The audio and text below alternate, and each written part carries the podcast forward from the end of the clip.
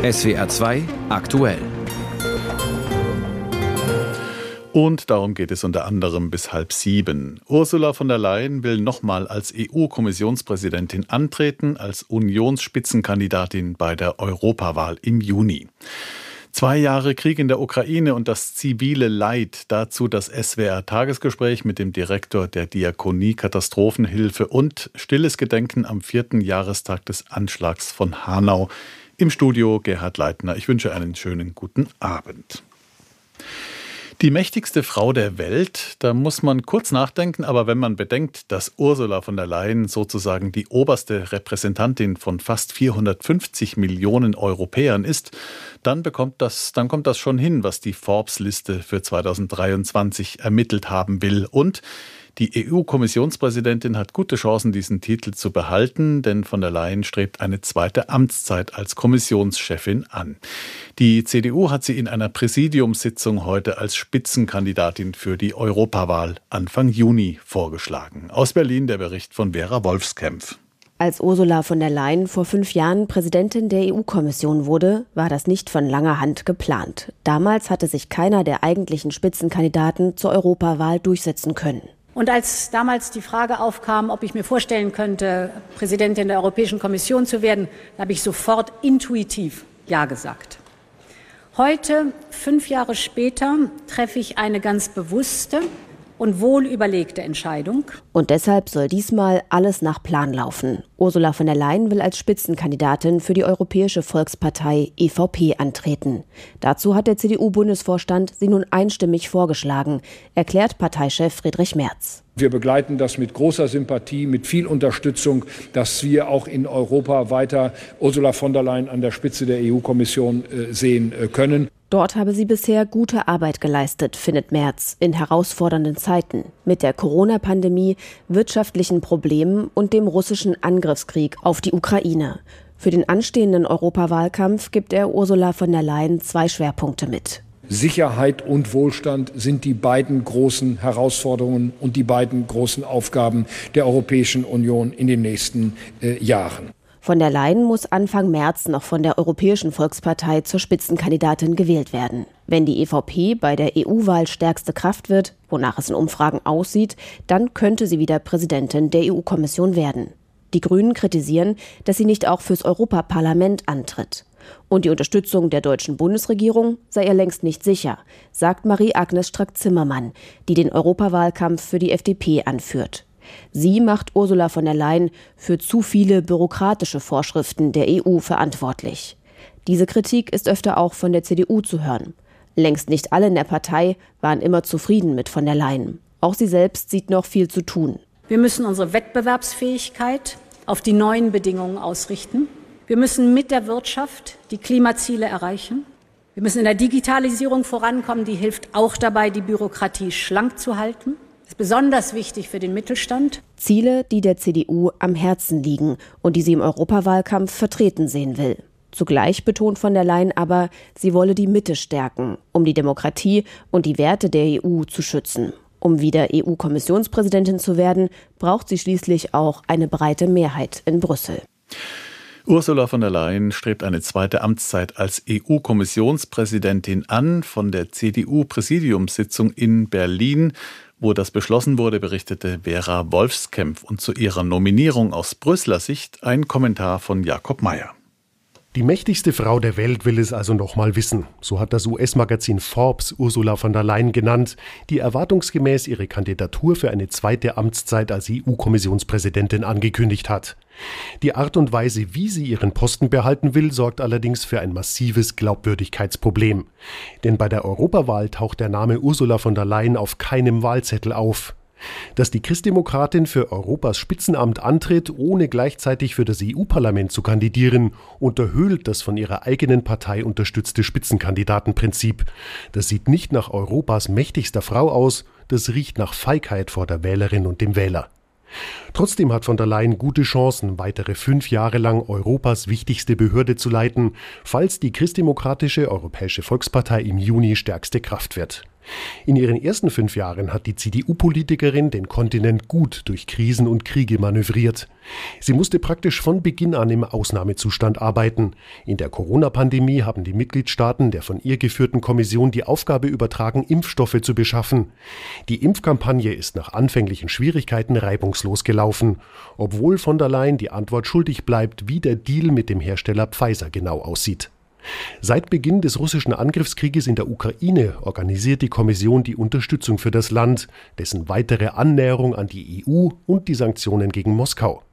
Dabei hat die Präsidentin trotz überschwänglicher Solidaritätsbekundungen stets betont, dass ein EU-Beitritt der Ukraine von deren Fortschritten abhängt.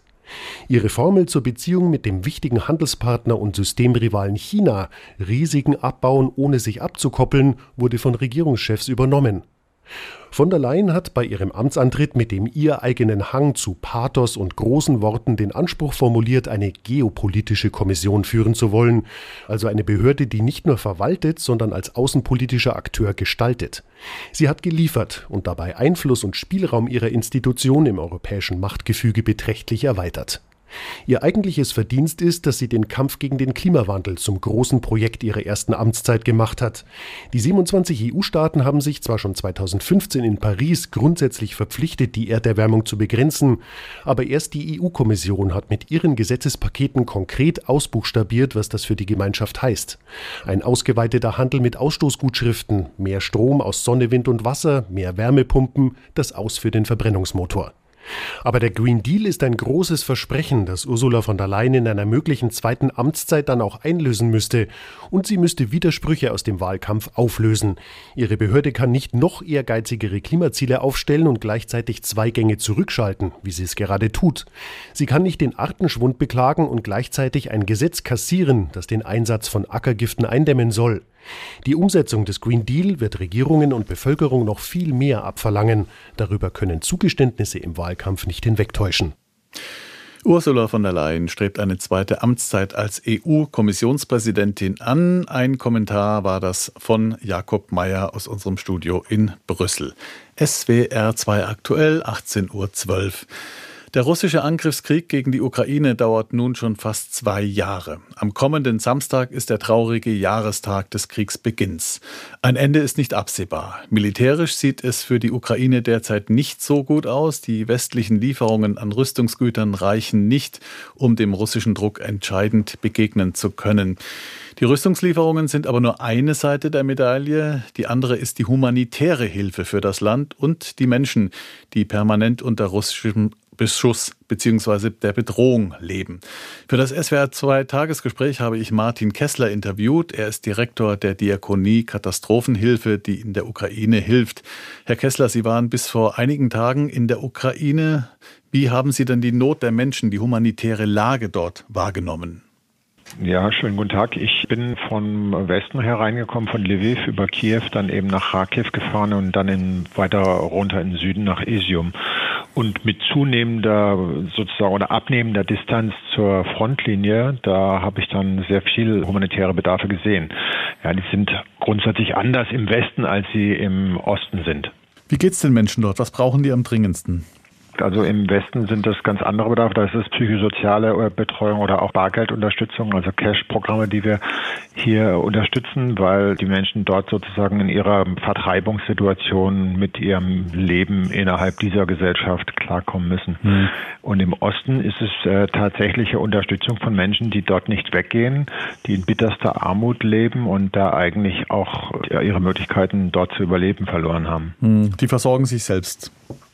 Ja, das sind halt zum Teil sehr viele alte Menschen, Rentner sind das, die ähm, mit äh, sehr, sehr geringer Rente klarkommen müssen. Die reicht im Prinzip nur, um die Stromrechnung zu bezahlen. Und dann baut man im Garten halt irgendwas an, was man dann im Winter eingelagert essen kann. Und man kann noch nicht mal in den Wald gehen, weil da oftmals Minen drin sitzen. Also man kann gar kein Feuerholz schlagen.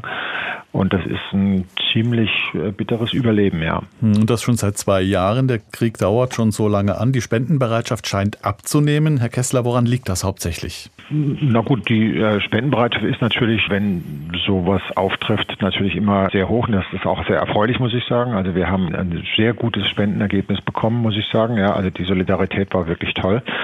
Über die Zeit gerät das natürlich dann aus den Medien so ein bisschen heraus und äh, wird durch andere Krisen ersetzt und man äh, bekommt immer die gleichen Nachrichten. Hm. Von daher lässt das ein bisschen nach. Aber wie ich muss grundsätzlich sagen, also vom Anfang an war das hoch und auch im letzten Jahr noch sehr, äh, relativ hoch. Also das ist schon erstaunlich eigentlich. Hm, das heißt, Sie haben noch Reserven. Wir haben jetzt unsere gegenwärtigen Mittel, die wir eingenommen haben, komplett verplant und gehen jetzt gerade in eine Drittmittelphase über. Also das heißt, wir finanzieren jetzt über das Auswärtige Amt oder andere institutionelle Geber und äh, versuchen dann die Projekte langfristig zu sichern, denn wir gehen hier davon aus, dass wir längerfristig tätig sein müssen. Die Ukraine-Krise ist ja schon zehn Jahre alt. Im März werden es zehn Jahre und äh, da haben wir das schon mal erlebt, dass sozusagen von 14 bis 18 finanziert wurde. Dann ging die Finanzierung runter. Mhm. Wir mussten uns verabschieden aus dem Kontext und ich hoffe, dass das jetzt nicht der Fall ist, dass wir jetzt auch langfristig tätig sein können. Sie leisten ja auch Notfallhilfe für Menschen, die ausgebombt wurden oder deren Haus beschädigt wurde. Wie sieht das denn aus? Wie läuft das äh, ab? Wir nennen das eine äh, Hausinstandsetzung, würde ich sagen. Es ist keine vollständige Reparatur eines Hauses. Es geht hier im Wesentlichen darum, dass durch Kampfhandlungen beschädigte Häuser, das sind dann Splitter, das sind Löcher in den Dächern oder das sind die Scheiben. Bei einigen Leuten waren wir, da waren die Scheiben dreimal reingefallen. Äh, dann werden dann die Scheiben ersetzt durch Plexiglas oder es wird das äh, Dach ausgebessert und ähm, somit wird die Wärme im Haus gehalten und das Wasser raus und so wird dann das versucht eben, dass ein Mensch äh, halbwegs dort leben kann, wo er herkommt, wo er auch nicht weg kann. Sie sind ja sicher auf die gute Zusammenarbeit mit den ukrainischen Behörden angewiesen. Wie funktioniert die denn? Das ist eigentlich grundsätzlich gut. Wir haben auch ein Projekt äh, mitfinanziert oder wir finanzieren ein Projekt mit, wo es Rechtsberatung gibt. Hier werden beispielsweise Menschen, die dann auch äh, sozusagen willens sind, dann sich von dort wegzubewegen von der Front, unterstützt. Oftmals haben die dann gar keine Dokumente, weil die bei einem Feuer zerstört wurden oder weil die Landbesitzdokumente vielleicht vom Großvater sind und noch nicht aktualisiert wurden. Da wird Rechtsberatung gemacht und das geht immer im Zusammenhang mit den lokalen Oblast-Verwaltungsorganen und das klappt eigentlich sehr gut, muss ich sagen. Vielleicht gerade nochmal der Blick an die Front auf der Ostseite der Ukraine. Was macht das denn mit den Menschen nach zwei Jahren Krieg? Gut, die Menschen schauen mit, also das, was Sie mir berichtet haben, ist, sie schauen mit ganz großer Sorge natürlich darauf, wie sich der Krieg entwickelt. Also die Menschen, die wir besucht hatten, die wurden erst besetzt und wurden dann wieder befreit, aber die Front war nicht sehr weit weg und äh, natürlich hat man Angst, dass sich diese Linie wieder verschiebt äh, zu ihren Ungunst, dass äh, Gebiete eingenommen werden und, und, wieder besetzt werden. Davor herrscht große Angst. Man blickt ganz stark in den Westen und äh, wünscht sich natürlich eine deutliche Solidaritätsbekundung und natürlich die genügend Ausreichung ausreichend Mittel, um das zu verhindern. Hm. Sie helfen ja nicht nur den Menschen in der Ukraine, sondern auch denjenigen, die von dort fliehen, die es schaffen, zum Beispiel auch nach Deutschland. Wie aber ist denn die Lage der Flüchtlinge in den Nachbarländern der Ukraine, in unmittelbarer Nachbarschaft? Also insgesamt sind ja sechs Millionen Menschen geflohen aus der Ukraine. Wir unterstützen in Rumänien, in Moldawien, Polen und auch in Deutschland. Und da sind es meistens Bargeldleistungen. Natürlich es gibt aber auch Sprachkurse, Mutter- und Kindgruppen, solche Sachen. Also psychosoziale Hilfsangebote werden hier gemacht. Da haben wir im letzten Jahr 10 Millionen Euro oder bis, also bis zum Ende dieses Jahres werden es 10 Millionen Euro allein in Deutschland ausgegeben. Das ist auch neu für uns. Wir haben da 251 Projekte in den diakonischen Landesverbänden durchgeführt. Und wir hoffen, dass die noch 70 aktiven Projekte bis 24 dann beendet sind. Mhm. Besteht denn die Gefahr, dass andere Regionen der Welt, die ebenfalls Hilfe benötigen, im Moment zu kurz kommen? Da muss ich als humanitäre Hilfsorganisation natürlich sagen, ja. ja also klar. da gibt es äh, jede Menge äh, Kontexte, in denen es ganz besonders schwierig ist. Also was uns sehr, sehr viel Sorge bereitet, ist natürlich der Sudan beispielsweise. Da ist eine ähnliche Zahl an Menschen vertrieben und es gibt im Prinzip kaum Umsetzungsmöglichkeiten innerhalb des Sudans. Im SWR-Tagesgespräch war das Martin Kessler, Direktor der Diakonie Katastrophenhilfe, die in der Ukraine Hilfe leistet. Das Gespräch, das haben wir am Nachmittag aufgezeichnet. Die Bezahlkarte für Asylbewerberinnen und Asylbewerber. In einigen Landkreisen gibt es längst Pilotprojekte. Hannover und Hamburg haben die schon eingeführt. Aber während die Länder an der Umsetzung arbeiten, streitet die Ampelkoalition über die Frage, ob es ein neues Gesetz braucht. SPD und FDP werfen dem grünen Wirtschaftsministerium vor, das Gesetz zu blockieren. Die Bezahlkarte ist allerdings nicht der einzige aktuelle Streitpunkt in der Ampel, berichtet Dietrich Karl Meurer aus Berlin. Bereits im November hatten sich Bund und Länder darauf geeinigt, dass Asylsuchende ihre Leistungen nicht mehr komplett als Bargeld ausgezahlt bekommen sollen, sondern im Geschäft mit einer Karte bezahlen sollen. So soll verhindert werden, dass sie Geld aus ihrer Unterstützung in ihre Heimatländer schicken können. Doch braucht es dafür eine bundesgesetzliche Regelung? Ja, sagen SPD und FDP. Sie wollen Rechtssicherheit schaffen und folgen damit dem Wunsch der Bundesländer. Die Grünen aber sehen dafür keine Notwendigkeit. Sie sagen, die ersten Geldkarten gibt es bereits, auch ohne eine bundesweite Regelung. Deswegen, so erklärt Grünen-Parteichefin Ricarda Lang, verstehe sie die Aufregung in dieser Debatte nicht. Hamburg und Bayern haben bereits Bezahlkarten auf den Weg gebracht und der Ausschreibungsprozess der anderen 14 Bundesländer läuft bereits. Das heißt, wir sehen, alle rechtlichen Möglichkeiten liegen auf dem Tisch. Genervt reagieren die Liberalen, etwa Generalsekretär Bijan Iran Djerzarei. Das äh, Ärgerliche an diesem Vorgang ist ja, ähm, dass wir äh, eine Einigung innerhalb der Koalition hatten. Um diese Einigung sei heftig gerungen worden. Umso ärgerlicher ist es, wenn ein Koalitionspartner aus dem Nichts, aus taktischen Gründen oder was auch immer plötzlich der Meinung ist, man muss all diese äh, Vereinbarungen äh, ignorieren und sich querzustellen. Nicht erfreut über den plötzlichen Widerspruch der Grünen ist man auch bei der SPD. Generalsekretär Kevin Kühnert erinnert daran, dass der Kanzler den Ländern die Gesetzesänderungen zugesichert hat. Da erwarte ich von allen drei Parteien, die diese Regierung tragen, dass sie jetzt auch zu diesem gefundenen Kompromiss stehen. Der Zwist um die Karte reiht sich ein in anhaltende Koalitionskonflikte. Gerade erst hatte FDP-Generalsekretär Djerserei die Grünen scharf kritisiert und für ein Bündnis mit der Union geworben. Angesichts dessen appelliert SPD-Generalsekretär Kühnert an die Partner des Dreierbündnisses. Wir sind dafür gewählt, Verantwortung zu übernehmen und nicht die Nation mit Debatten über Sachen in zwei Jahren zu belästigen. Für die Grünen erneuert Parteichefin Lang das Bekenntnis zur Koalition. Ich habe immer gesagt, wir stehen zu dieser Koalition bis 2025 und ich gehe davon aus, dass es bei allen Parteien der Fall ist. FDP-Generalsekretär Djirsaray steht zu seinem Flirt mit der Union und sagt dennoch beinahe entschuldigend, das eine hat ja nicht äh, direkt mit dem anderen zu tun. Und seine Parteikollegin Marie-Agnes Strack-Zimmermann antwortet auf die Frage, warum die FDP nicht einfach die Ampelkoalition verlässt. Waren Sie schon mal in der Ehe? Fest steht, der Haussegen in der Ampel hängt schief. Die Ampelkoalition streitet über die Frage, ob es für die Bezahlkarte für Asylbewerber ein neues Gesetz braucht. Und es gibt noch ein paar andere Streitpunkte. Der Bericht von Dietrich Karl Meurer war das. Mit einer zentralen Kranzniederlegung und einem stillen Gedenken auf dem Hauptfriedhof von Hanau ist heute der neun Opfer des rassistischen Amoklaufs vor zwei Jahren gedacht worden. Bei dem Anschlag am 19. Februar 2020, vor vier Jahren ist korrekt, hatte ein 43-jähriger neun Menschen mit Migrationshintergrund erschossen, danach seine Mutter und schließlich sich selbst. An der offiziellen Kranzniederlegung auf dem Hauptfriedhof nahmen heute auch Vertreter der hessischen Landesregierung und Bundesinnenministerin Faeser teil. Nina Michlak berichtet. Rund 200 Menschen sind auf den Hanauer Hauptfriedhof gekommen. Bunte Blumenkränze schmücken die Gräber. Davor stehen Angehörige und Freunde im stillen Gedenken. Der Hanauer Imam Mustafa Mashid Boskurt spricht das Gebet. Das ganze Leben der Ermordeten lege nun in den Händen Allahs, sagt er, und sei dort in guten Händen. Diese Grabsteine sind nicht nur Grabsteine, sondern ein Mahnmal, um unsere Mitmenschen und die kommenden Generationen zu ermahnen und daran zu erinnern, wohin Rassismus führen kann. Der offizielle Teil der Besucher, darunter Politiker, stehen an der Trauerhalle.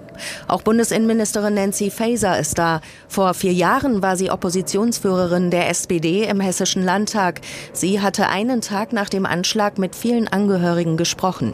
Es ist das Schlimmste, was einem Menschen passieren kann, Eltern passieren kann, dass die eigenen Kinder ermordet werden. Aus rassistischen Gründen. Nur aus der Tatsache heraus, dass man eine andere Herkunft hat. Und umso wichtiger ist gerade jetzt, das Gedenken wachzuhalten, und den Angehörigen zur Seite zu stehen, aber vor allen Dingen den Rechtsterrorismus und Extremismus hart zu bekämpfen. Genau hier sieht Hanaus Oberbürgermeister Klaus Kaminski noch viel Handlungsbedarf. Deutschland sei im Kampf gegen den Rechtsextremismus nicht wirklich weitergekommen. Ich habe den Eindruck, wir haben Rückschläge erlebt. Wenn Sie das Erstarken der AfD, wenn Sie eine Debatte um Vertreibung, um Remigration sehen, was Hanau angeht, sind wir auch noch nicht am Ende der, der Aufklärung. Auch der Untersuchungsbericht des Untersuchungsausschusses Insofern wird die Debatte auch in den nächsten Jahren nicht aufhören. Das ist gut so. Doch gerade das macht den Angehörigen zu schaffen. Armin Kurtovic hat seinen Sohn Hamza verloren. Er war erst 22 Jahre alt und wurde wie sein Vater und seine Brüder in Deutschland geboren. Vater Kurtovic wäre heute lieber unter Freunden geblieben. Es wäre angemessen gewesen, wenn die Politiker ganz weggeblieben wären. Bei jedem Jahrestag sind viele Kameras da. Dann entstehen falsche Bilder. Es ist verlogen, es ist unmoralisch die sollen in die Verantwortung gehen und danach kommen. Es ist auch nicht zielführend. Alle sagen Hanau nie wieder. Aber wenn aus den Fehlern keine Konsequenzen folgen, ist es ja vorprogrammiert, dass es nochmal passiert. Die Aufklärung der Tat verlief schleppend. Warum ist der Attentäter mit seinen rassistischen Parolen im Internet nicht aufgefallen? Warum war ein Notausgang verschlossen und der Notruf nicht besetzt? Nach dem Untersuchungsausschuss im Hessischen Landtag, der seine Arbeit erst vor kurzem beendet hat, wurden zwar Fehler eingestanden, aber kaum Konsequenzen gezogen.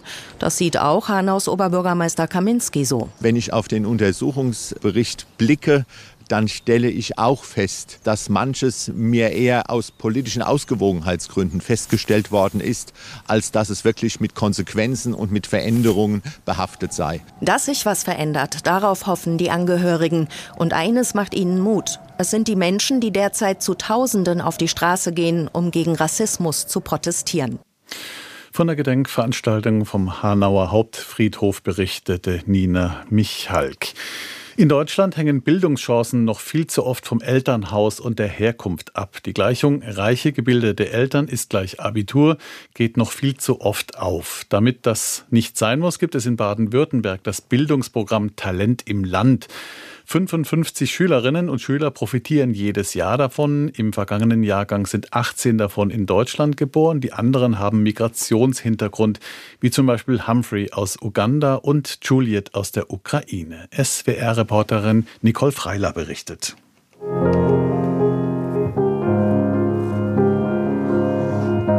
Jeden Sonntag spielt Humphrey Nsubuga im Generationenhaus in Stuttgart-Heslach für seine Gemeinde Klavier. Weil das Geld für den Unterricht fehlt, hat sich der 17-jährige Klavierspielen selbst beigebracht. Also ich lerne ohne Noten. Noten kann ich nur so teils lesen. Ich war mit meiner Mutter in der Musikschule mit meinen Geschwistern. Nach der Übungsstunde haben wir nach den Preisen gefragt. Dann habe ich aber meiner Mutter gesagt, dass ich selber versuche, ohne Klavierlehrer zu lernen. Humphrey ist in Uganda geboren, kam mit fünf Jahren nach Stuttgart. Seine Mutter ist alleinerziehend mit drei Kindern. Nächstes Jahr macht er Abitur. Neben der Musik liebt er die Naturwissenschaften, Mathe und Physik.